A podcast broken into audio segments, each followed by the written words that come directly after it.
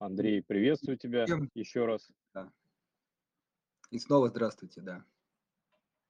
Так сказать, по традиции у нас сейчас мы приветствуем наших 42 самых пунктуальных участника. Вот, и пока мы, а, опять же, по той же традиции дожидаемся пару минут, пока все, кто хотят сегодняшнее мероприятие послушать, к нам подключаются, заполню эту паузу тем, что обращусь к вам, а, уважаемые клиенты, слушатели, заходите, пожалуйста, к нам на блог. Мы очень много сил и времени тратим его, на его развитие, и там действительно очень много полезной информации, как по разборам отдельных компаний, так и в целом какие-то базовые принципы подхода к фондовому рынку мы там рассматриваем. Собственно, находится он по адресу gazprombank.investments/blog, либо на сайте gazprombank.investments внизу в разделе блог тоже вы его можете до него перейти и посмотреть. Вот. А тем временем, пока к нам подключаются люди, Андрей, по традиции мы же уже а, несколько раз так делаем и даем нашим мероприятиям оценку сложности от 1 до 5. Как ты думаешь, а, сегодняшняя дискуссия, которая носит такой инвестиционно-философский характер, насколько а, звезд сложности потянет? Да, смотри, это вообще, кстати, по традиции становится таким сложным вопросом, потому что часто зависит от глубины погружения а, в вопросе. А, поэтому в данном случае я, наверное, скажу такой э, некий спред, да, от одного до трех. С одной стороны, кажется, что тема простая, понятная для новичков, для первого шага, но с другой стороны, ну, мы это поймем по вопросам, если в нее копнуть, так сказать, поглубже, да, то может показаться, что тема достаточно сложная. Я даже э, так заявлю для некой интриги в начале, что то, что мы сегодня будем обсуждать, э, в некой степени залог успеха именно инвестора, ну, процентов на 60 точно. То есть вот, так, вот эта тема, которая влияет на ваш результат, можно сказать, э, на его положительность на 60%. Поэтому 1-3 можно сказать, посерединке, чтобы была точная оценка 2, то есть тема для начинающих, но не, не, не простая. Поэтому вот так я бы оценил. Мы переходим на мероприятие с плавающей сложностью. Какие, знаешь, инструменты с плавающей доходностью. Да, да, да. Вот у нас, да, у нас действительно такое было, что мы вроде как заявляли сложность вопроса и сложность рассматриваемой темы одним образом, но потом по ходу дискуссии понимали, что градус стремительно увеличивался. Поэтому да, тут, наверное, действительно стоит такой дисклеймер дать, что сегодня мы постараемся не уходить ниже одного и не выходить за пределы трех. А, ну что, уже 18.03, будем уважать пунктуальных людей. Давай начнем а, анонсируй, пожалуйста, тему. Ну, то есть называется она так достаточно общая, то есть акции или бизнес, что на самом деле принадлежит инвестору, обсудим. Да, да, да. А, я так, знаешь, по сложившейся традиции, а, такой, надеюсь, у нас будет планка, так, знаешь, 100 э, участников присоединилось, можно начинать. Вот у нас а, чуть больше 100 уже участников присоединилось, действительно, можно начать. Хорошо. Я бы еще а, предложил каждый раз эту планочку на 5, на 5 участников поднимать вот, и, не нач, и не начинать, пока, собственно, предыдущий максимум не будет пробит. А это опасная, опасная да. стратегия. Ну, 110 не собрались, расходимся. Да, это было, было а, если расходимся, это, знаешь, как это? Звоните э, друзьям, знакомым, срочно надо начать мероприятие. Хорошо. Да. Да, э, смотрите, еще важный момент хотел вначале сказать. Так как у нас есть такие темы простые, где мы не приглашаем гостя, и в некой степени, да, хотим, а, не в некое прям четко, дать больше слов участникам, поэтому чаще всего а, как бы некий такой начальный спич здесь покороче, я думаю, минут 20, ну, край 30, да, а потом предлагаю эту тему обсудить. Поэтому, если у вас по ходу будут возникать вопросы, возражения, мнения, обязательно записывайте и будем обсуждать. То есть Сегодня у нас такая короткая вводная часть, а дальше предлагаю все-таки общение. Хорошо. Ну все, вступительная часть мы сказали. Теперь непосредственно к теме. В общем, звучит она действительно так. Что покупает э, э, инвестор? Акцию либо бизнес? Э, ну, часто на него ссылаюсь. Самый известный, популярный и, как если верить так сказать, долгосрочным оценкам, самый успешный инвестор Уоррен Баффет говорил о том, что а, инвестирование, покупку акций надо оценивать как покупку бизнеса. Если вам бизнес нравится, то покупайте одну, две, три акции. Если вам в целом бизнес не нравится, то акцию покупать не надо. Эту фразу я прочитал, ну, уже, наверное, лет, не знаю, 12-13 назад, и каждый раз, ну, с каждым годом, мне кажется, ее, так сказать, глубина, э, такое понимание, она все глубже и глубже, да. И вот, собственно, об этом хотелось бы поговорить. Но, переводя на простой язык, я сейчас попробую вкратце объяснить, в чем а, такой загвоздка, в чем разность подходов.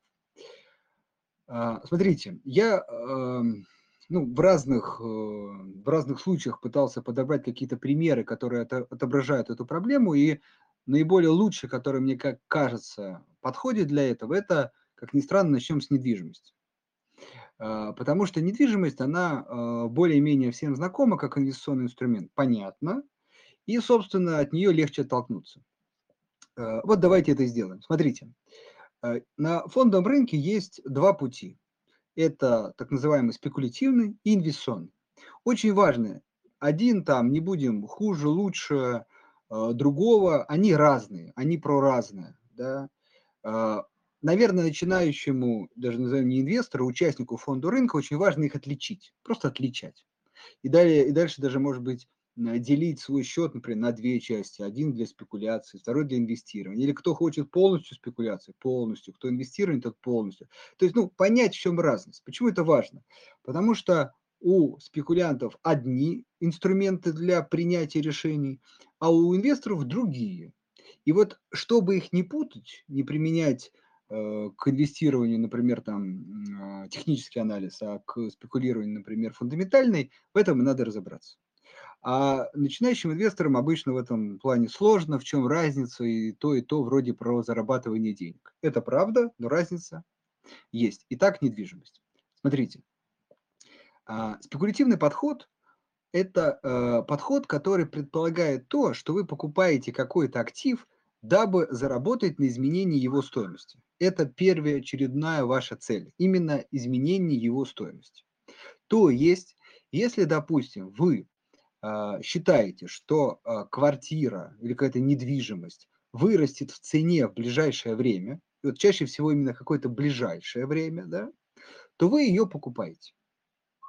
Очень важно, вы не планируете ее сдавать в аренду, знаете, там, делать ремонт, а, там, подписывать договора с арендодателями, если коммерческая недвижимость. Не-не, вы ее сдавать не собираетесь. Вы хотите именно заработать на изменении ее стоимости. И чаще всего желательно, чтобы это произошло как можно быстрее, чтобы вы как бы достигли некого ожидаемого изменения и зафиксировали ваш доход. И пошли смотреть какой-то другой актив, где вы также считаете, что в какое-то ближайшее времени изменится его стоимость. И это, ну, пока, по крайней мере, наиболее популярный э, подход к фондовому рынку. Но чтобы почувствовать разницу, давайте э, применим инвестиционный подход к той же недвижимости. Вот смотрите, инвестиционный подход – это когда человек покупает недвижку не для того, чтобы она там, выросла или упала в стоимости. Понятно, он это, может быть, учитывает, но это не главный фактор.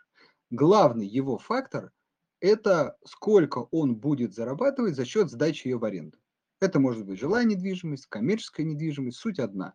Он ее покупает ради получения, внимание, пассивного дохода. Пассивный доход – очень простое определение. Вы ничего не делаете, деньги капают. Но не делаете тут именно, как сказать, физически умственно, вы рискуете своими деньгами. Вы их вкладываете и за счет этого получаете средства. Это пассивный доход. И вот смотрите, когда человек э, во втором случае покупает недвижку, он, ну, как бы он, может быть, и смотрит, вырастет, не вырастет, но это не главное. Для него главное – получение пассивного дохода. Поэтому он смотрит, например, как он будет доход получать от сдачи, как легко ее можно сдать, нелегко, какие там подводные камни и так далее. И заметьте еще важные э, различия. Если его спросят этого человека такой вопрос, а на какой срок вы вкладываете, ну, покупаете, он вполне может сказать, да слушайте, да и не знаю, честно говоря, то есть, ну, там, по время покажет. В принципе, сейчас просто есть деньги, я их тратить не хочу, хочу, чтобы они на меня работали. Я вот, собственно, решил, например, вложиться в недвижку. И, может быть, и вообще не продам. Может быть, там, детям передам, и они будут э, жить, как говорится, на арендные эти платежи. Ну или, по крайней мере, иметь доп. доход, да, если он небольшой. То есть у него чаще всего нет вот этого какого-то срока там определенного, когда-то он должен продать, да.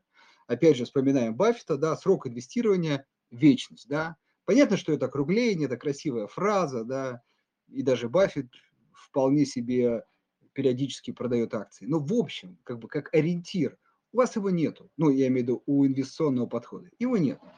Вы говорите, посмотрим, поживем, увидим. Может быть, арендные платежи будут снижаться, может быть, меня не устраивает этот доход, и я тогда перейду. Но в начале, да, у вас нет этого срока. Дальше э, вас просят, а ну вы как вот ждете какого-то роста там, цены на недвижимость или снижения, то, скорее всего, инвестиционный подход предполагает, что ну да, это как бы приятно, если вырастет, неприятно, если упадет. Но в общем это как доп. фактор. Да, чаще всего, конечно, недвижка, кстати, фондовый рынок, долгосрочки растут. Но опять же, это доп. фактор. То есть он как бы приятный бонус к арендным платежам. То есть базово, смотрите, в инвестиционном подходе ставка на пассивный доход, на то, сколько вы будете получать от владения, внимание, владения этим активом. А в спекулятивном подходе там как раз э, человек четко ну, ставит, говорит, ну я надеюсь, что через год-два, например, недвижка вырастет там, во, во сколько-то, да. Или, например, кстати, вот э, более показательный с недвижкой пример – покупка на котловане, да, например. Человек говорит, я беру на котловане, вот он достроится, я продам. Да, у него есть риск того, что это не готовая недвижимость, но он его при, принимает, осознает, он, собственно, на этом и зарабатывает. Но очень важно, что он говорит, все, я знаю, что там в течение двух лет дом сдаться, я его продам, пойду искать другой котлован. Все, он не собирается сдавать ее, не собирается там э, арендодателей туда пускать и так далее. У него четкий, краткосрочный, ну, для недвижки просто это год-два, вполне краткосрочный, для акций все-таки поменьше, но четкий срок. Понятный риск, четкий срок именно изменения ее стоимости. Вот это спекулятивный подход. Теперь давайте просто это поближе, понятнее. Применим это к акциям. Вот э, спекулятивный подход, иногда люди даже могут, знаете, не сознавать, как они действуют. Но вот вы сейчас почувствуете разницу. Если вы, ну вот что мы тут недавно разбирали, например, э, ГМК Норникель, вот у нас э, вышла рекомендация, обязательно почитайте, э, полезно, ну, и для понимания бизнеса, и, возможно, для принятия инвест-решений. Ну так вот, а, ГМК Норникель. И там, кстати, возможен и спекулятивный инвестиционный подход. Если вы подходите к ГМК Норникелю как компании, которая, например, производит палладий, а, это там, а, сырье, которое сейчас очень востребовано, особенно с популяризацией электромобилей. Цены на него растут. Там есть еще никель, который тоже востребован, медь и так далее. И, например, э, вы считаете, что в какой-то там среднесрочной или даже краткосрочной перспективе стоимость этих металлов вырастет. Ну, понятно, что производитель на этом заработает, а, соответственно, заработают акционеры. И, в общем, вы, например, ставите на какой-то там, опять же, через год-два рост стоимости.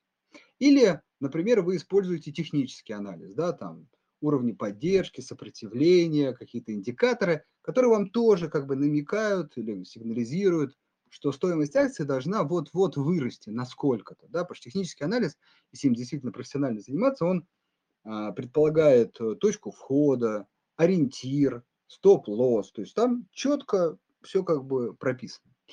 И важно, вы ставите вот на это краткосрочное изменение. Вы хотите, чтобы ГМК первую очередь, вырос в цене. А если вас кто-то спросит, слушайте, а там дивиденды, ну вот от акции, планируете, не планируете? Говорит, да, там как бы э, немного, мне как бы не столь это интересно, я вот хочу, чтобы вот на цене выросла до какого-то моего уровня. Все, я продам и пойду в другую акцию искать э, тоже некой недооценки. Вот это четко спекулятивный подход.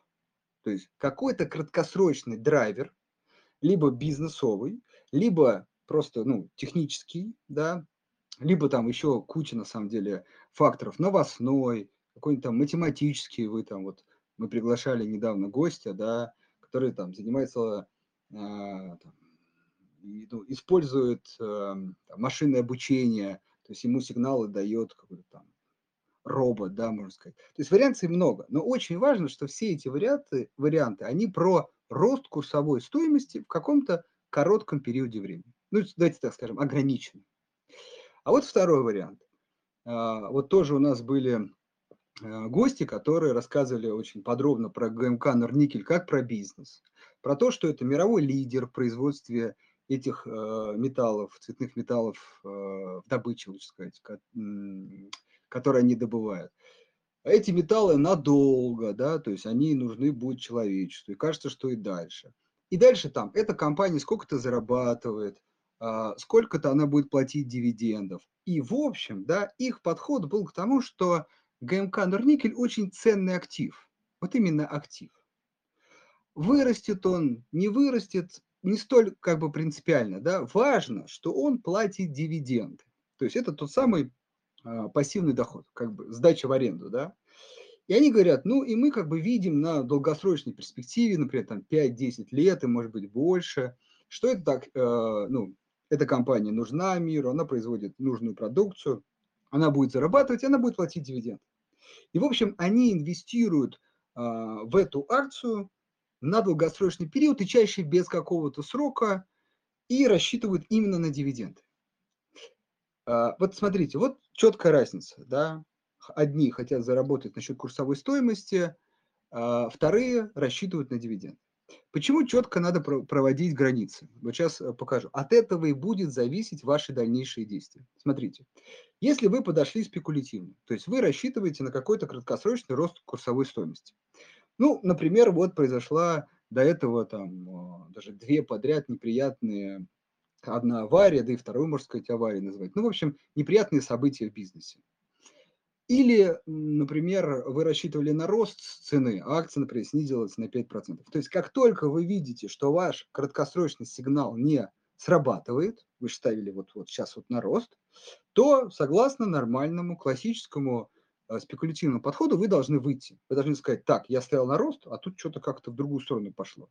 У вас должен быть стоп, стоп-лосс, вы говорите, я не прав, вот, вот, вот здесь, ну, видно, я не прав, и вы выходите.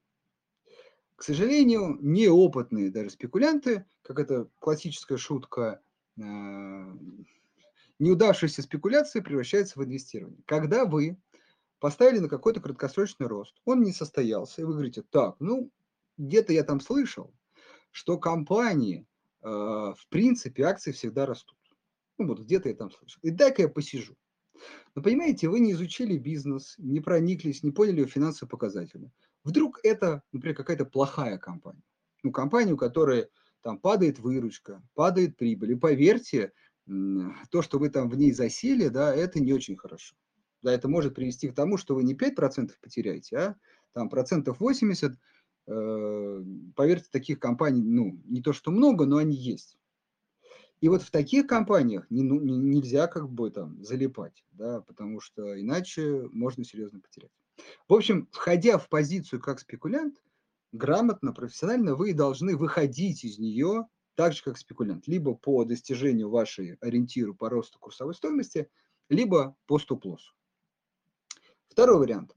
А, если же вы зашли как инвестор, произошли какие-то неприятные события. Или вообще еще проще, просто цена снизилась.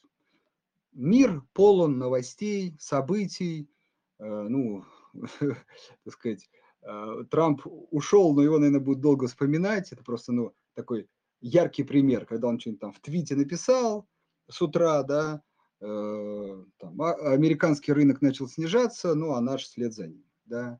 Вот сейчас, наверное, также Маск там про криптовалюты пишет и там смотрит, как они гуляют от одного его твита, то вверх, то вниз. Так вот, бывают, ну, какие-то, как это, как я люблю говорить, хорошая плохая погода. И акции э, ГМК могут расти и падать, как вспоминайте, как, например, на недвижку, да, тоже, в общем-то, растет, но были периоды спада и роста. Но вы-то пришли за дивидендами, помните, вы-то в недвижку пришли за сдачу в аренду, сдача аренды не меняется? Нет. Ну, чуть-чуть упало, чуть-чуть выросло не страшно, не принципиально. То есть вы здесь, надо это принять, не дергаетесь. Вы говорите, я там надолго, я же за дивиденды. Дивиденды не снижаются, не планируют снижать? Нет, все. Тогда падение там на 5-10% не должно вызывать никакую, ну, по-любому у начинающих все-таки будет эмоции, но действий никаких. А, также яркий пример хочу здесь привести, вот кризис 2020 года. Да, понятно, изначально было страшно, все мы видели, как рынок на это реагировал, но еще раз, если задаваться вопросом, вот я вот, вот всех там, кого мог спросить, говорю, ну смотрите, вот давайте через там 5 лет, 10, вы считаете, э, мир как бы будет жить хуже, чем сейчас, именно из-за этого кризиса, не вообще какие-то там другие, а вот из-за этого. Практически все, да все, вот говорят, ну да не, не, ну конечно как-то справимся с этим все. Ну так а что тогда мы продаем акции? Да, то есть, ну это же акция, это как не просто как-то в вакууме, да, это производная от этой э, ситуации, что производит, происходит в мире. Да, сейчас проблема, безусловно. Спекулянты, безусловно, им надо резать позиции, они своим делом занимаются. У них короткие просто стопы, они там вышли еще в самом начале. Вот. А инвестор должен, наоборот, не дергаться. То есть, ну, как бы, да, неприятно, кризис и так далее. Или далее, дальше даже, может быть, докупить.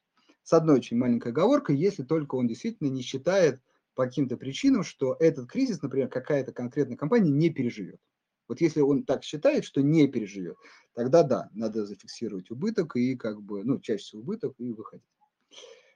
В общем, э, итог в том, что инвестор должен выходить из компании, да, не потому, что цена там куда-то сходила, а потому, что он либо разуверился в компании, то есть он вот покупал и считает, что нет, теперь этот бизнес не столь привлекательный. Например, недвижка, ну, что-то вот я купил там в каком-то городе, в арен, арен, аренда, аренда падает, не сдается, э, дохода этого нету, тогда да, ну, понятно, выходить. Вот, а, либо цена очень сильно выросла, да, и вам как бы за ваш хороший бизнес – Э, предлагают какие-то там баснословные деньги. Ну вот, я думаю, это уже отдельная тема. Мы ее как-нибудь потом затронем по поводу а, выхода из компании. Но еще раз, базово, да, какой мой месседж. Вспоминайте всегда про недвижку. Инвестиционный подход – это покупка акций, недвижки для получения пассивного дохода. Пассивный доход в акциях – это дивиденды. В недвижке, например, сдача в аренду. В облигациях – купоны. Давайте уж все, все инструменты перечислим. Спекулятивный подход – это когда вы считаете, что какой-то актив в краткосрочной перспективе подорожает, и вы не, изначально очень важно, не планируете держать его долго. Вы хотите как бы прокатиться на этом изменении цены и, собственно, получить свой доход. Вот два разных подхода. Их важно отличать. Важно при входе по одному подходу также и действовать дальше, то есть не перепрыгивать. Кстати, не сказал, да, а, в чем еще подвох, например, перепрыгивание с инвестиционного пути на спекулирование. Человек купил компанию, там, ГМК Норникель, например, оценил, все изучил, хороший бизнес, хороший, э, там, долгосрочные перспективы, все отлично, купил, купил, он вырос за два дня на 5%. Человек, блин, на два дня, за 5%. Так, это же если я сейчас зафиксирую, это 5%. Это прям сразу мне, ну, там, или на 10. А если в годовых? А если в годовых да, да, если вообще. в годовых, да, да. И как бы, э, это прям классика. Так, не-не, знаете, как бы хочется, это еще тоже такая, вот, как это, можно докопать эту тему еще глубже. Это такая трансформация сознания, да. Чаще всего богатые люди меряют свои активы в активах. А люди, которые только начинают этот путь, они часто, как я говорю, пока денег не увидят, ну вот вырос там на 10% акций, вот пока я вот не зафиксирую, не, я богаче не стал. Да? Так вот, фиксируют ГМК Норникель, например, на 5%, все, зафиксировали, ну, другую бумагу, она пошла дальше расти. Он говорит, блин, да не, ну я же знал, да, это же хорошая компания, хороший бизнес. Снова заходит, а он, бац, ну, какая-то коррекция случилась. Выросла уже на 10%. Коррекция. Он говорит, ой, нет, блин, да, вот я там зря продал, сейчас я зря купил, вот он скорректировал, сейчас опять убыток. Так, нет, нет, надо выйти, сейчас я чуть ниже подожду, опять зайду по той цене изначальной, продает. Он опять растет. И все. И вы не замечаете, как вы начинаете э, там, эмоционально торговать. Это, кстати, вот третий вариант, он самый плохой. Это когда человек не имеет ни спекулятивной стратегии, ни инвестиционной, а торгует как это по, по ощущениям. Да, то есть вот, как я сегодня с утра вот проснулся, думаю, вырастет ли сегодня ГМК? И мне внутренний голос да, говорит, да, чувствую, что да. И как бы купил. Вот. Ну, а дальше там по эмоциям, так, а дальше? А вот сейчас упал, а надо продать. И вот это вот, вот это путь совсем никуда.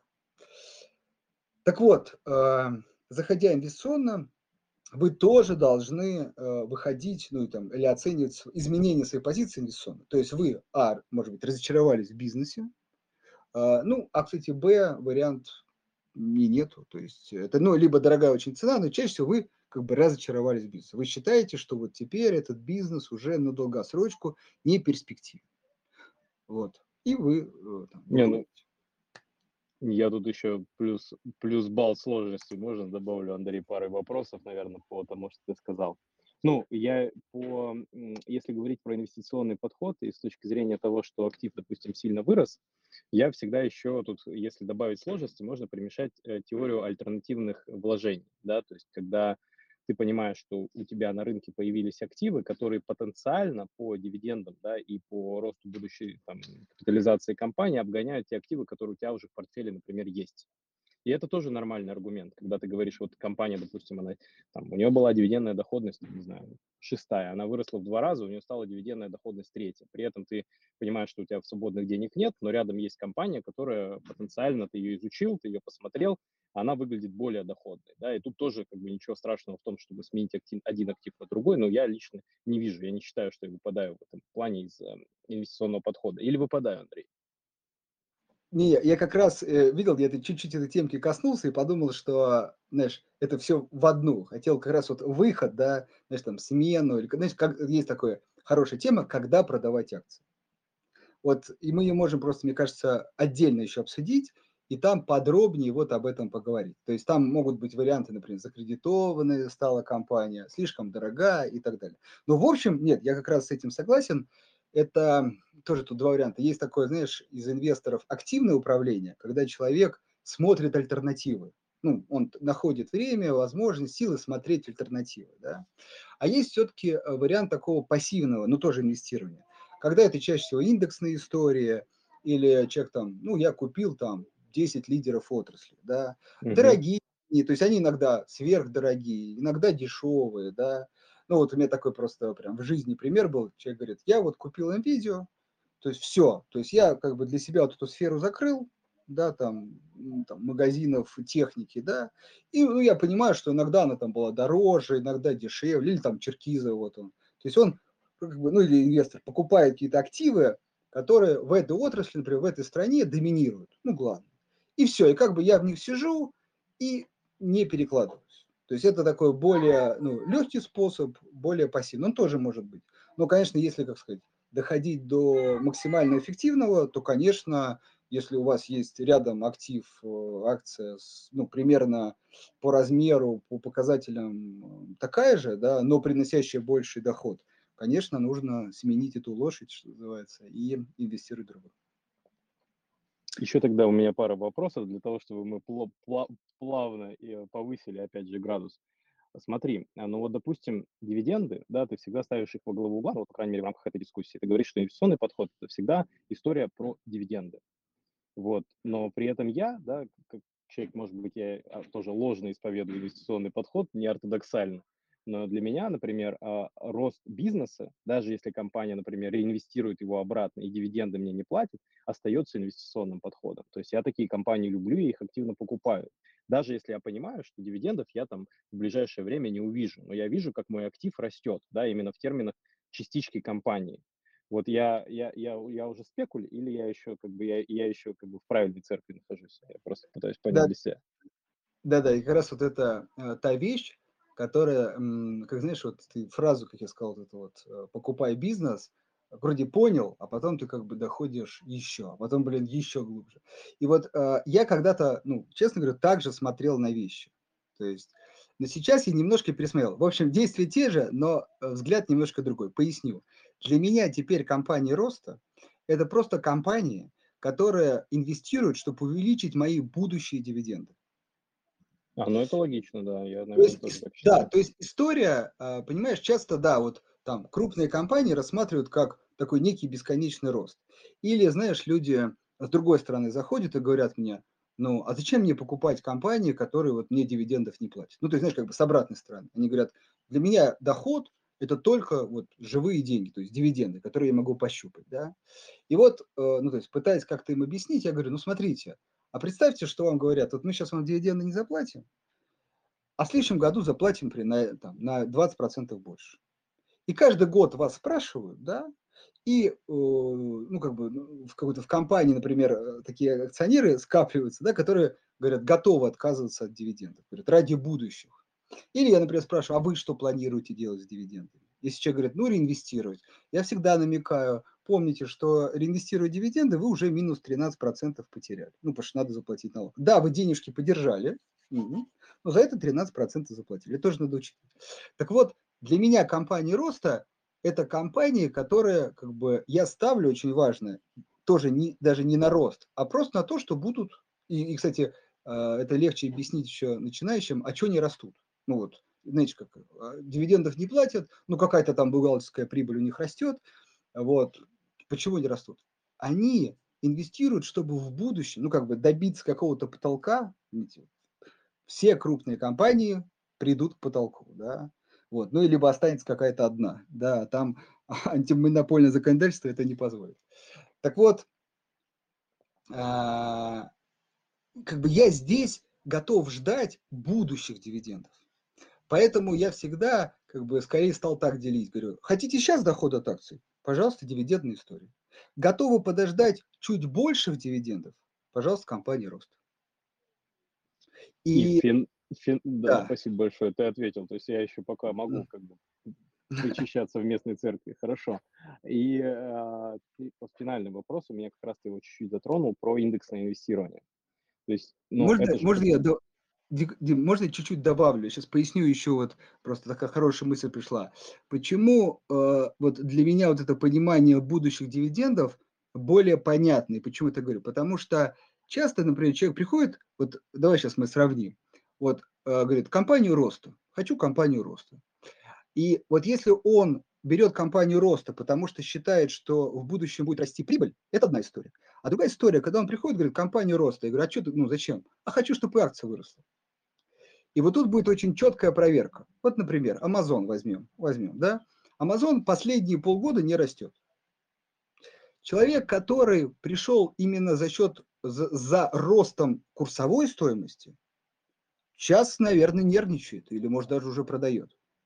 А человек, который пришел за ростом бизнеса, наоборот, говорит, фу, Слава, хоть какая-то передышечка, я сейчас подкуплю еще, да, ну, потому что цены не растут, да, но если он уверен в этой стоимости, да, я, наоборот, подкуплю. И видишь, в зависимости, он зачем пришел, все-таки за ростом акций или за ростом бизнеса будут его, как бы, разные действия на рынке. Вот тоже важный момент. Спасибо большое, мне кажется, очень действительно полезно и интересно. Скажи, пожалуйста, вот есть еще категория, ну, все-таки с моей точки зрения, инвесторов, но тем не менее, которые вкладываются, там, например, в индексы широкого рынка, да, или в какие-то продукты, ну, там, ETF, BPF, то есть в инструменты, которые сами по себе, на, ну, там очень сложно выделить какую-то одну моноидею, да, то есть это какая-то идея общего роста рынка, например. То есть это уже как бы не инвестиции с, с такой вот классической точки зрения, или все-таки еще они? Это как раз классическое инвестирование. Ну, то есть такое, э, его удобство этого инвестирования, что оно простое. Но у него есть, как, как это, всего обратная сторона.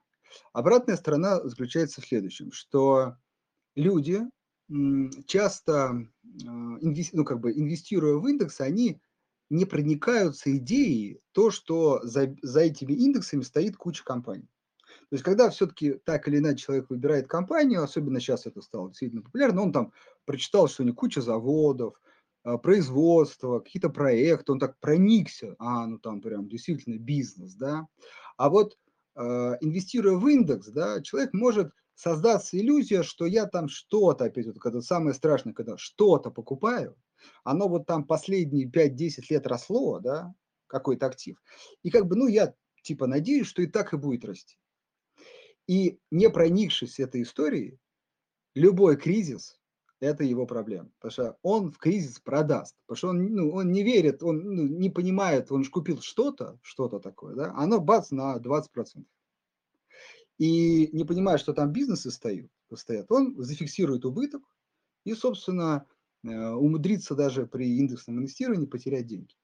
Поэтому подход хороший, ну вот мы как раз для этого и проговариваем. Если человек понимает, что за этими индексами стоят компании, и в кризис особенно, то есть в кризис, ладно, можно продать какую-то одну акцию. Ты говоришь, ну вот я считаю, к примеру, да, что вот эта авиакомпания этот кризис не переживет. Ну окей.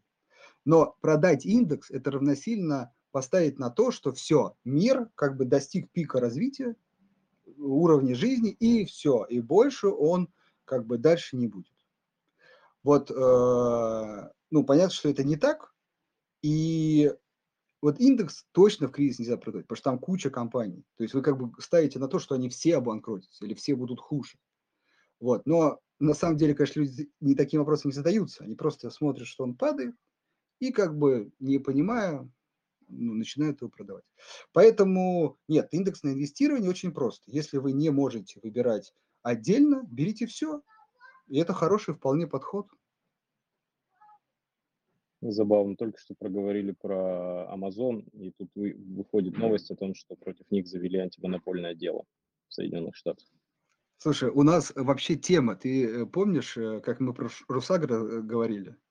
И потом э, объявили о том, что... Вы такие, помнишь, там еще такой вопрос был, собственник, ну там, как, есть ли, ли риск того, что он зарегистрирован не в России? Да нет, там все нормально, она перерегистрируется в России, если надо будет в принципе, мы не видим риски. И тут прям, прям на следующий день, как будто нас слушали, все там, ну, это, я уже не помню, какой-то канал, вброс был, да.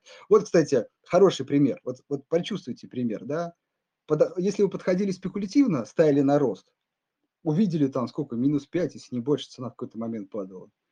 А, все, надо, ну, продавать. А если вы инвестиционно, подождите, вы не спешите, так, давайте разберемся, что произошло, да, получим подтверждение. И вот от разности подходов, собственно, и разные действия. Поэтому, поэтому вот так. Это совпадение. Хорошо. Совпадение, не думаю. А, я предлагаю тогда а, послушать вопросы из зала. Тема такая действительно очень многогранная, очень такая на стыке как раз а, философии и э, практики. И действительно вклад колоссальный финансовый результат, поскольку вот, ну, когда Русагра упала, у меня совершенно другие мысли, да, то есть я думаю о том, как бы еще, так сказать, в этой истории поучаствовать. У меня нет идеи, как бы продать, действительно. В этом есть а, доля правды. Послушаем наших уважаемых слушателей. Лев, мы видели, что вы поднимали руку, и если вы нажмете да, кнопку, просто мы я вот увлечен вашим разговором, как связь. Слышно меня?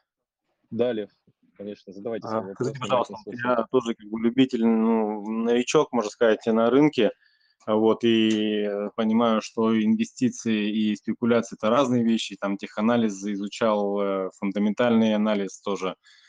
Но скажу, что очень много сейчас э, влиянию поддается как раз-таки не инвесторов по классике Уоррена Баффета, а вот как раз по каким-то взбросам там в всяких каналах, Телеграм или прочих, вот такое манипулирование, которое сейчас хотят отрегулировать э, в плане, что это типа fake news для биржи. Э, насколько мне известно, это собираются сделать. Вот, это первый вопрос. Э, значит, будет ли это введено в действие? И второй вопрос по рынку. Значит, вот вы говорите, что а, против индекса нельзя шортить, фьючерсы там прочее. Вот эти все вещи опасны с точки зрения инвестора. А как же быть э, с коррекциями, которые могут происходить и банально от внешних факторов? Вот начнутся военные действия. Это же такие же непреднамеренные события, которые могут исказить историю и вообще все события. И, и тут э, спрос на тот же commodities, который сейчас существует, он подтверждение тому, что уже уходит из всех этих фейсбуков там и амазонов, там этих э, фангов э, так называемых. Вот, насколько вы считаете реальной эту коррекцию и когда она должна быть, потому что денег напечатано много, понятно, что они все инфляционно могут э, двигать, двигать индекс вверх еще долго, а, но все-таки предел-то есть, и по теханализу вы видите, что там все зашкаливает, расхождения всякие видны по сигналам. Ну и в том числе в мире видно, что инфляция выросла в Америке первый раз там за 40 лет. Она типа управляемая, хотя уже видно, что э, перетекание в облигации происходит длинные, то есть это акции будут скидывать как минимум э, те, кто держали инвесторы долгие годы. То есть э, вот ваша позиция инвестора, вот сейчас явно, что неудобное время для входа в рынок. Опять же, когда оно удобное. Ну, мы скорее, Лев, давайте по порядку, да, я отвечу, наверное, на первый вопрос, а Андрею оставлю на десерт второй. А, по поводу манипулирования. Действительно, сейчас Центральный банк очень озадачен вопросом а, а, введения дополнительных мер по защите от манипулирования рынком. То есть их очень сильно беспокоит истории, как, а, соответственно, было в Соединенных Штатах с Reddit, да, и с а, там, несколькими компаниями, которые ну, собственно, там суть какая, что есть достаточно большое количество инвесторов в Соединенных Штатах, которые списались там, условно, в форумах в социальных сетях и организовали там а, активную скупку определенных не очень ликвидных компаний, тем самым, собственно, задрав достаточно высокую цену и как раз а, сыграв против спекулянтов во многом, которые эти бумаги шортили, да, и такой вот, в общем-то, картельный множественный сговор, это был прецедент на рынке, раньше, собственно, таким а, такого на, именно в массовой рознице не замечалось. Вот. Ну и, собственно, коллеги из э, Центрального банка действительно сейчас думают о том, чтобы такого сделать, чтобы на рынке подобные вещи не происходили. Но у меня позиция, она очень простая, да, то есть я как человек, который исповедует все-таки инвестиционный подход, да, долгосрочное удержание целевых активов, для меня такие вещи, они не являются критичными. То есть, да, в моменте я увижу какую-то там неприятную просадку, да, например, да, ну, что меня может беспокоить, что цена бумаги необоснованно вдруг упала, да, сильно. И при этом я вижу, что бизнес-причин для этого там нет, да, то есть дела у компании, то они, в принципе, вполне себе неплохи. Для меня даже хорошо, я могу купить этот дополнительный актив по гораздо более низким ценам, чем я, например, заходил ранее. И в целом позиция для меня будет там более комфортна по цене. То есть я скорее смотрю на это положительно. А, частные, наверное, спекулянты, да, которые на этом рынке оперируют, для них это действительно там может быть проблемой, потому что они там а, могут испытать очень неприятные там колебания своего счета, но в целом я, как человек, который там все-таки за долгосрочный инвестиционный подход, считаю, что поскольку спекуляции предполагают риск-менеджмент, да, и в том числе постановку стопов, кажется, что это их головная боль, да, и в том числе там, их, наверное, основная задача эти риски управлять, держать и не управлять, их держать в уме и адекватно реагировать на то, что там происходит на рынке.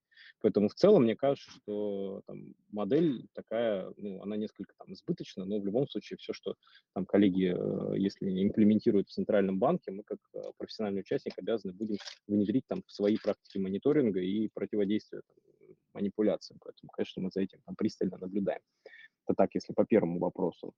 По второму, э, Андрей, я жду, жду твоего комментария. Да, тут, тут как раз Лев э, прям, вы, вы реально собрали такой, знаете, как э, такой общий, общий сгусток новостного потока, да, а, начали там с некого там отличия инвесторов от спекулирования и так далее, и так далее. Смотрите, а, давайте начнем как бы с базы, как мне кажется. Базовое следующее любой инвестор, именно инвестор, это оптимист с точки зрения развития мира. Вот это вот прям база.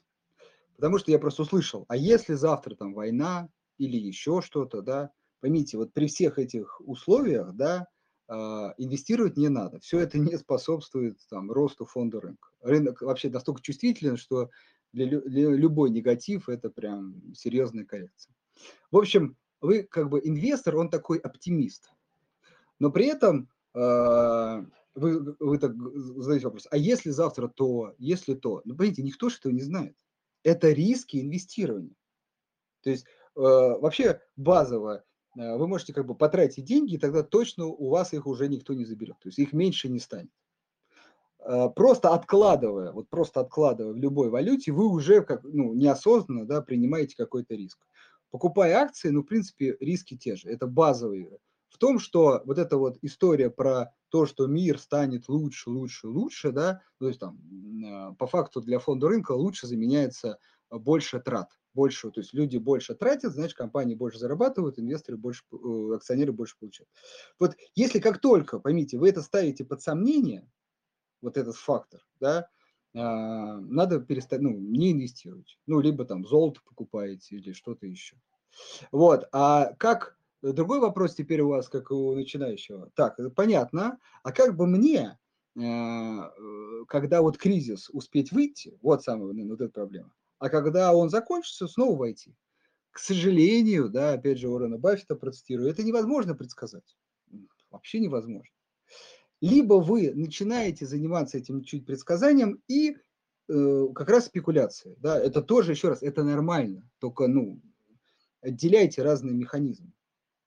И э, вот э, новости, вот это все, это э, скорее все-таки, да, это спекулирование на просто фундаментальных показателях. Краткосрочных, новостных, это спекулирование, это все равно спекулирование.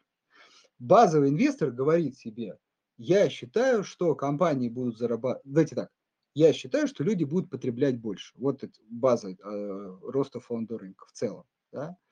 Э, соответственно, отсюда выручки и прибыли. А дальше на этом пути к этому еще увеличению потребления будут ковиды, будут э, кредитные э, риски, будут какие-то э, события, которые будут этот спрос э, снижать, но потом подпечатают денег. Слава богу, э, с кризисами научились бороться. Очень просто. Включаем печатный станок. Вот. И это, эта проблема решится. Все, вот базовый подход. Что касается э, текущей инфляции. Э, еще раз, я это часто рассказывал, но давайте очень кратенько попробую рассказать. Э, к сожалению, ну, новостные каналы и новости, они живут страхами. Ну, они живут страхами. Вот то ковид, все, там все, все пишут, фондовый рынок умрет, экономики рухнут, все развалится, все. Вот эта вот повесточка везде гуляет, гуляет. Потом фондовый рынок начал разворачиваться, расти. Нет, все, все это коррекция, все будет еще хуже, еще хуже. Потом как-то уже неуютно, как-то при уже акции, там, S&P 500 вышел, вырос, вернее, больше, чем э, до ковида, как-то, ну, говорить про это уже. Так, что у нас там дальше из страхов? О, дальше страх – это инфляция. Еще раз, печатание денег для этого и создано, чтобы запустить инфляцию. Да, действительно, может быть, перестарались. Это, как я люблю говорить, езда на машине. Вы э, на горочку начали заезжать, машина начала тормозить, и вы нажали слишком на педальку, да, слишком. А потом э, после э, горки прямая или даже склона, и вам придется на газ нажать. Э, то есть, когда печатали, кричали все, нельзя это делать. Теперь а, инфляции. Еще раз поймите, есть тормоз. Есть тормоз, да, то есть это, ну, это не неуправляемый процесс.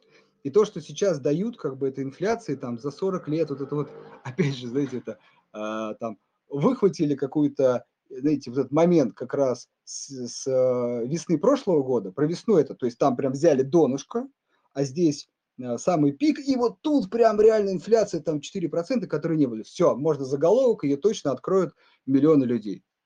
Вот и все. А если посмотреть, например, посмотрите на уровень цен до ковидного уровня, да, ну нефть, посмотрите, нефть как до ковида. Ну, где инфляция? Ну, где? Понятно, что где-то она есть. Я не говорю, что ее нет, но она не такая страшная. Если она чересчур страшная, ну, нажмут на тормоз. Это тоже, ну, как бы, ничего не рухнет. Может быть, акции скорректируются, а может и не скорректируются. Вот, поэтому поймите, если вы начинаете пытаться угадать, куда там, что там сейчас вот, э, как сказать, хорошая погода или плохая, надо осознанно заниматься спекуляциями. Если вы говорите, что через 10 лет все будет хорошо, надо покупать акции, просто выбирая компании, которые э, хороший бизнес по справедливой цене. А все вот эти негативные факторы принять как за риск. Ну, надеюсь, ответил. Шваб, ну, тема была достаточно просто большая. Да, я бы еще хотел сказать по поводу, можно или нельзя шортить э, там А, да, или этот. Конечно, да. можно. Ну, то есть это понятно, что такую опцию у вас никто не отнимет. На рынке можно делать там самые удивительные вещи. И как бы, в принципе, там вся финансовая инженерия вам доступна. С другой стороны, какая просто логика при этом, да? То есть если вы хотите хеджировать будущую коррекцию, то скорее речь идет именно о таком достаточно там краткосрочном спекулятивном подходе. Это тоже нормально так можно действовать. Просто надо понимать до конца там свои риски, там ограничения и там стратегию, да. В целом-то. Да, нет? в этом в этом случае вы классически подходите спекулятивно. У вас есть, внимание, ожидание по изменению цены. Вы говорите, она упадет. В каком-то периоде ну, примерный ориентир. Все это нормальный спекулятивный подход. Все.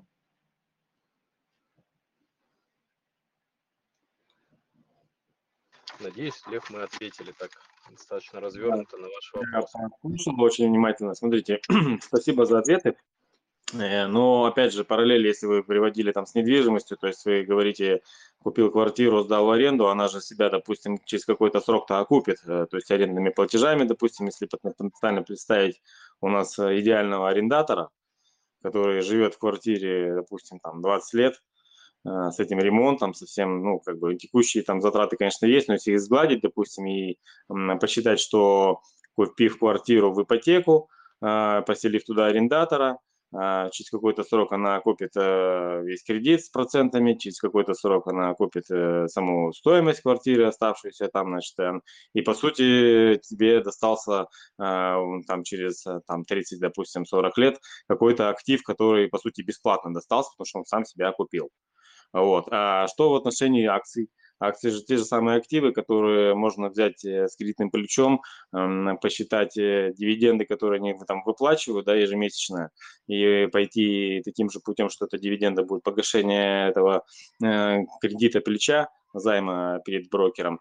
Вот, и, соответственно, ты с таким же успехом можно только покупать вечно постоянные любые акции. Пусть они там в просадке, не в просадке, ты же их просто покупаешь, вот, как актив и они все равно дивиденды приносят. Э, вот э, с этой точки зрения, и существуют такие стратегии или нет? Это, наверное, последний вопрос. Василий. Нет, ну, я бы ответил, что нет. Ну, базово просто идея в том, что инвестор, он скорее оперирует своими свободными деньгами, и это именно это дает ему комфорт. Да, потому что когда на тебе э, висит э, понятная процентная ставка, она не будет меньше, она не будет больше, она не зависит от рынка, она зафиксирована, и ты должен по ней платить по кредиту. И эта логика, она а, идет в разрез с инвестиционным подходом в том смысле, что бумаги не ведут себя так предсказуемо. Дивиденды сегодня могут быть одни, завтра могут быть другие. И получается, что к базовой инвестиционной логике, которая основывается на понимании бизнеса, ты примешиваешь еще историю про тот домоклов меч в виде кредита, который на тебе висит и с которым тебе надо, хочешь не хочешь, считаться. И ты вынужден когда-то продать когда тебе обязательства по твоему кредиту там превосходят твои возможности по его выплате. И это не совсем такая история, да, то есть, ну, для меня как бы leverage и инвестиционный подход, э, ну, они вместе как бы не очень живут. Другое дело, что ты как бы, когда ты прибиваешь гвоздями инвестиционный горизонт, а ну, понимаешь риски и идешь вот в четкую, понятную спекуляцию по изменению цен, ты здесь, да, ты понимаешь, что да, у меня за такой-то срок будут такие-то проценты. Я вот за такую стоимость ликвид, ну, понимаю, что я эту квартиру продам, даже если все будет плохо, да, там, например. И ты уже как бы, ну, ты этим риском начинаешь управлять. Вот эта история про управление риском. То есть в инвестициях он другой, да, он все-таки, ну, это все-таки про свободные располагаемые средства. Поэтому здесь я бы, наверное, к, к инвестициям, а, а, ну, к левериджу в инвестиционном подходе я лично отношусь достаточно негативно. Ну, может быть, там могут быть разные точки зрения. Опять же, все, что мы здесь говорим, это там мнение двух людей, да. Ну да, безусловно, я только кратенько добавлю, совсем согласен. Леверидж приводит, заемные средства приводят к тому, что в какой-то момент, ну какой-то негативный, вас могут принудить продать актив. Э, человек, который купил на свои, никто ну, принудить не может, потому что у него никакого долга нет. Поэтому классическое инвестирование не э, предполагает использование собственных средств. Хорошо. А, надеюсь, Лев, мы тут тоже немножко пояснили. Вот. А, а пример с недвижимостью, но ну, он все-таки не совсем один в один садится, да, там много подводных камней, но мы так скорее для упрощения картинки, для ну, создания да, общего, да. так сказать, информационного фона. А, я бы предложил Татьяне Васильевой, я Татьяну уже узнал. Да, узнаю по аватарке, это наш регулярный слушатель. Задавайте, да, дайте нам, пожалуйста, вопрос. Здравствуйте.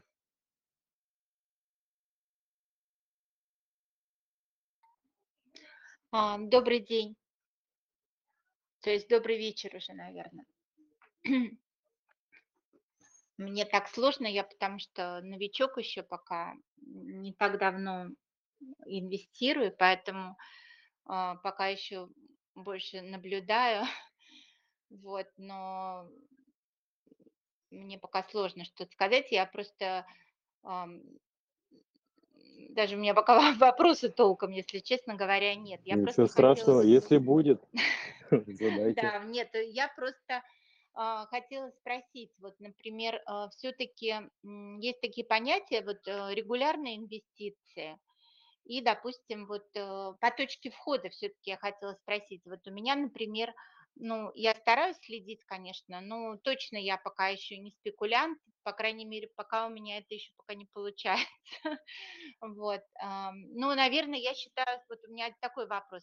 Все-таки спекулянт – это, наверное, а, тот человек, который на достаточно крупных, ну, более-менее крупные суммы, иначе в этом смысла нет. Если у тебя не сильно много денег, то какой смысл спекуляции? Ну, купил ты там 5 а, акций или 10 даже, и продал там, заплатил комиссии, и, собственно, и что? А, в чем тут смысл? Вот. Я просто думаю, вот насколько все-таки и когда вот э, есть смысл вот э, задумываться об этой стратегии, скажем так, спекулятивной, или все-таки вот это регулярное инвестирование, то есть несмотря даже на точку входа, то есть ты просто а, какие-то активы для себя выбрал с диверсификацией и постоянно там каждый месяц дополняешь понемногу, ну, цель у тебя там 10 плюс, допустим, лет. То есть как все-таки, вот если, ну вообще, есть ли смысл задумываться об этой спекулятивной э, стратегии, если у тебя пока еще не сильно большие финансы, или только вот долгосрочную, или под какую-то конкретную цель инвестицию? Как вы считаете? Э, посоветуйте мне в этом вопросе. Давайте тогда я скажу. Смотрите, да. А, мне хотелось бы все-таки еще раз сделать акцент, что и тот инструмент, ну, спекулятивный, и инвестиционный, он возможен, да, а, но а, я почему акцентирую это, потому что я безусловный, да, там, адепт и сторонник инвестиционного подхода. Но вот эта история там, так сказать, я, я так делаю, делайте все, она неправильная. Просто надо рассказывать про разные подходы, и э, каждый выберет свой. Потому что, опять же, кто-то покупает да, на котловане недвижку еще раз, а кто-то говорит, нет, это рискованно, я вот готовую недвижку покупаю. Это ж, ну и как сказать, а что правильно? Время покажет, что правильно, да. А на самом деле просто кто-то берет больше риск, кто-то меньше, а дальше результаты. Вот, э, поэтому вот с этим вот дисклеймером я произнесу тогда уже четкую фразу. Как инвестор, как инвестор, мне кажется, что главной причиной, почему, вот эти вот эта постоянная история, богатые стали еще богаче. Богатые стали еще богаче. Там какой-нибудь кризис, и все равно, блин, они стали богаче. Вот. А, это про то, что они э, классические инвесторы. Они никуда там не, не в преддверии кризисов свои активы не продают. В кризисы их тоже не продают, скорее покупают. А чаще они просто ну, не меняют свои активы, они просто их накапливают потихонечку. Да, к сожалению, да, для многих, да, ну, те богатые люди, о которых мы говорим, это люди, которые создали свои бизнесы. Они как бы инвестировали в свою компанию, поэтому они богаты. Поймите, их не достичь, если вы не... Вот это прям сразу надо принять, не достичь их, если вы не создадите свой бизнес. А я думаю, каждый понимает, что такое создать свой бизнес, сколько там рисков и все остальное. Классическое инвестирование – это про то, что, ну, если вы мало принесли, ну, значит, и маленький пассивный доход. А вы не должны, знаете, как вот сравнить, вот я инвестировал 100 тысяч рублей. Если я буду просто инвестировать, я заработаю там 12 годовых. А спекулирование мне обещает там 50 годовых. Ну и что мне 12, там 12 тысяч за год? Ну это небольшая сумма. Не так надо мыслить. Надо мыслить э, то, что вы можете потерять эти 100 тысяч.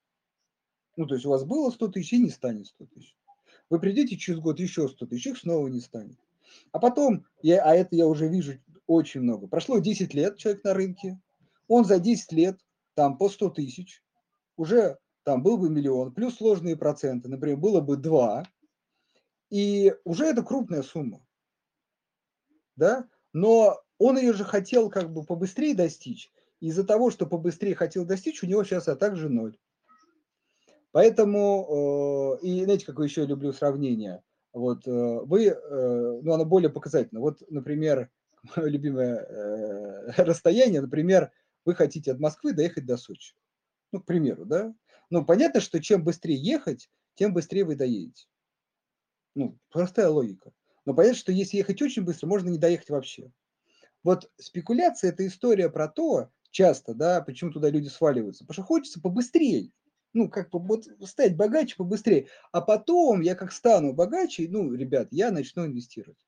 Вот вспоминайте, это как будто езда со скоростью, я говорю, 200-300 км в час. Я хочу побыстрее добраться до места, да. Но, к сожалению, есть законы, да, что крупные компании, средние, так быстро не растут, потому что они уже крупные средние. То есть вам надо либо инвестировать в очень маленькие компании, в надежде, что они вырастут, либо спекулировать. А это высокий риск, что вы не доедете к, к, ну, к той долгосрочной инвестиционной цели. Все, а дальше каждый решает, с какой скоростью ему передвигаться. Вот такой ответ. Угу. Понятно. Хорошо. То есть желание, оно хорошее, естественно. Я могу сказать, что я сам в свое время с этого начал. Хотелось очень быстро разбогатеть.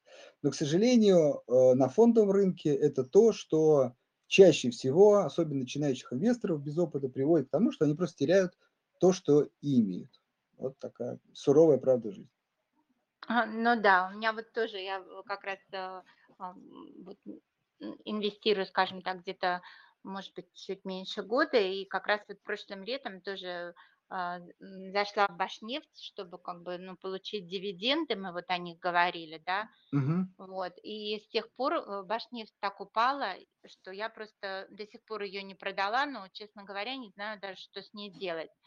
Вот, э, потому что, в принципе, изучала эту компанию, понимаю, что, ну, вряд ли она, наверное, в ближайшее время отрастет, и вроде продавать как бы в минус не хочется и держать тоже. Вот думаю, пока посижу еще посмотрю. Ну, не знаю даже, вот что, может быть, вы что-то скажете по поводу Башнефти? А, ответ, ответ, к сожалению, вот классический. А, знаете, ну, вот надо, это, вам надо было подумать об этом до покупки Башнефти. Понимаете? И если же вы покупали ее на дивиденды, ну, а почему тогда вы ее не продали? Ну, то есть вы получили дивиденды. У вас, понимаете, вот классический, тут можно я ждала, так, что так. она отрастет, э, поднимется немножко. Я же покупала ее там перед дивидендами за месяц или сколько-то. Она упала. Ну так, ну, так вы получили дивиденды? Еще. Да, получила. Нет, нет, нет, смотрите, у вас вот очень вот важно, вы как бы залипли. У вас была четкая стратегия получить дивиденды. Вы попали под отсечку? Попали. Да, наверное, познакомились с дивидендным гэпом. Ну, что поделаешь, такова суровая, да, бесплатных денег не бывает. Но как только как бы вот, э, понимаете, э, то, на что вы ставили, уже как бы отыграло, надо ну, себе сказать, а почему я дальше сижу? Вот я сижу, потому что надеюсь, что просто отрастет, это плохой вариант. А я сижу, потому что да, мне бизнес нравится, это хороший вариант. Так вот, если вам бизнес не нравится, на самом деле, да, вы попали, к сожалению, в неприятную ситуацию, как я говорю, надо отрезать, да, то есть все, надежд нету, надо фиксировать а, убытки. Вообще, такое общее правило, как только вы понимаете, что ваша инвест-позиция а, держится на надеждах, то, к сожалению, это плохая основа. Угу. Спасибо большое. Спасибо. Можно я еще спрошу вопрос про Сургутнефтегаз? Вот компания, которая со всех сторон непонятная, вроде денег она много зарабатывает, и у нее там какие-то большие кубышки, там чуть ли не 2,2 там целых 2 десятых капитализации этой компании просто там в долларовом эквиваленте там на всяких депозитах лежат. Вот как вот такие компании, они платят вроде большие дивиденды, а, бизнес у них, э, в общем-то, вечный пока что. Вот. И как вот они эм, вот с этим капиталом, как правило, расстаются. То есть у них э, что-то, какая-то инвестиция, то есть у них нет пока никаких идей, что ли, куда эти деньги вложить, кроме как вот иметь с них доход. Так они постоянно, вечно будут только качать, наверное, либо с нефти, либо с депозитов. Это же тоже нормальный подход. Поэтому тоже как компания, вот, допустим, она же непонятная, то есть структура там вообще как-то размыта, и все корпоративные новости там тоже очень редко случаются. Вот э, как вы такие компании оцениваете? И сейчас секундочку, и компании, какие скачи, и ну, стволовых клеток человека, которые сейчас заявляют, что они там какие-то препараты, значит, э, которые будут котироваться и на мировом рынке, в том числе, там 200 миллионов аудитория потенциальная. Вот, это же третий эшелон, или если не четвертый. Как вот они, они же тоже компании роста, получается, и дивиденды успевают платить. Как вот они так вот бизнес строят? То есть это с точки зрения инвестора, это хорошие компании или нет? Спасибо. Ну, ну, да, смотрите, ну немножко странно, э, что вы говорите маленькие компании, которые там одно лекарство, они обычно дивидендов не платят. Ну, то есть там как бы ставка на то, что это лекарство как бы выстрелит. Ну, давайте по порядку отвечу. Смотрите, все очень просто, на самом деле. Вы Сургутнефтегаз, вы как бы сами это говорите. Я что-то там не понимаю. Там что-то странное происходит. Или, по крайней мере, я не знаю, что это происходит. Все, если вы не понимаете, вы не инвестируете в эту компанию. Все очень просто. А, вы можете у кого-то спросить, действительно, может кто-то вам ответит, и тогда вы поймете, тоже работает. Но я вам просто скажу, что да, я тоже не понимаю, это никто не понимает. Ну, это ну, общая история по рынку, да. А у компании есть большое количество денег, и никто не знает, что она с ними планирует делать. Все. Это, ну, если не понимаете, не инвестируйте. Это первое. Второе. Про э, маленькие компании э, фарм-индустрии, которые там ставят на какое-то лекарство вообще очень просто. Это не классическое инвестирование, это скорее некая такая история венчурного инвестирования. Она звучит так. Я ставлю на веру. Вот я как бы верю, не верю. Вам рассказывают красивую историю про будущее компании. А, никаких четких показателей, там, не знаю, посмотрите сюда, посмотрите сюда, там, это на это поделите, и, по, и, и можно было бы понять, что надо это покупать или нет. Внимание, нет, нет это только ставка на веру. Как я люблю из, из, пример из жизни, вам пришел знакомый и говорит, слушайте, решил открыть кофейню. И такой бизнес-план, и рассказывает, какие у него будут кружечки, и какое у него будет оформление, и где он будет располагаться, и какие он будет печь пирожные. Все он вам рассказывает. И вы слушаете, и, внимание, вы либо в это верите и ставите, либо не верите. А, но только добавлю, что классическое инвестирование все-таки предполагает покупку компаний, которые уже получают выручку, уже прибыль, и большая часть оценки идет на прошлых показателях, то есть уже что есть. То есть когда этот кафе можно пощупать, посмотреть, посмотреть, сколько выручки, сколько людей и так далее. В маленьких компаниях это всегда вера. Верите, не верите. Очень, скажем так, рискованное инвестирование. Но возможно, возможно. Хорошо. Я, да, я предлагаю на этом закончить. Э, напоминаю, что у нас подобные мероприятия проходят вторник-четверг, поэтому если кто-то еще хотел задать вопрос, но не смог, не переживайте. Как сказать, скоро вы сможете это сделать. А, подписывайтесь на наш канал. Мы э, с недавнего времени стали выкладывать достаточно очень глубокие а, ресерчи по компаниям, которые как раз помогают вот сделать эту сложную, тяжелую работу, найти эту информацию о бизнесе, попробовать его ценить, понять. А, вот тяжелый труд, он там решен. Но очень важно помните, что читая этот текст, решение все равно должно быть за вами. Именно вы должны сказать себе, да, вот эту историю как бы я верю, оцениваю, инвестирую. Или, ну, либо не верю, не инвестирую. Поэтому э, любая информация э, и у нас на канале, и в других источниках должна э, восприниматься вами как пища для принятия решений. Ну, а дальше, э, я надеюсь, по крайней мере, по итогам этого мероприятия, отличить инвестиционный, э, как бы инвестицион, инвестиционную идею от спекулятивной э, можно. Давайте еще раз произнесу. Если вам рассказывают про бизнес, про долгосрок, про владение компанией, это инвестиционная история. Если вам рассказывают идею про то, что сейчас вот в какой-то короткий момент должно произойти, и это как-то должно повлиять на цену, это спекулятивная история. Далее вы уже принимаете решение, как к ним относиться, как их применять. Все, на этом у меня все. Вам спасибо и всего доброго. До свидания. Всего доброго.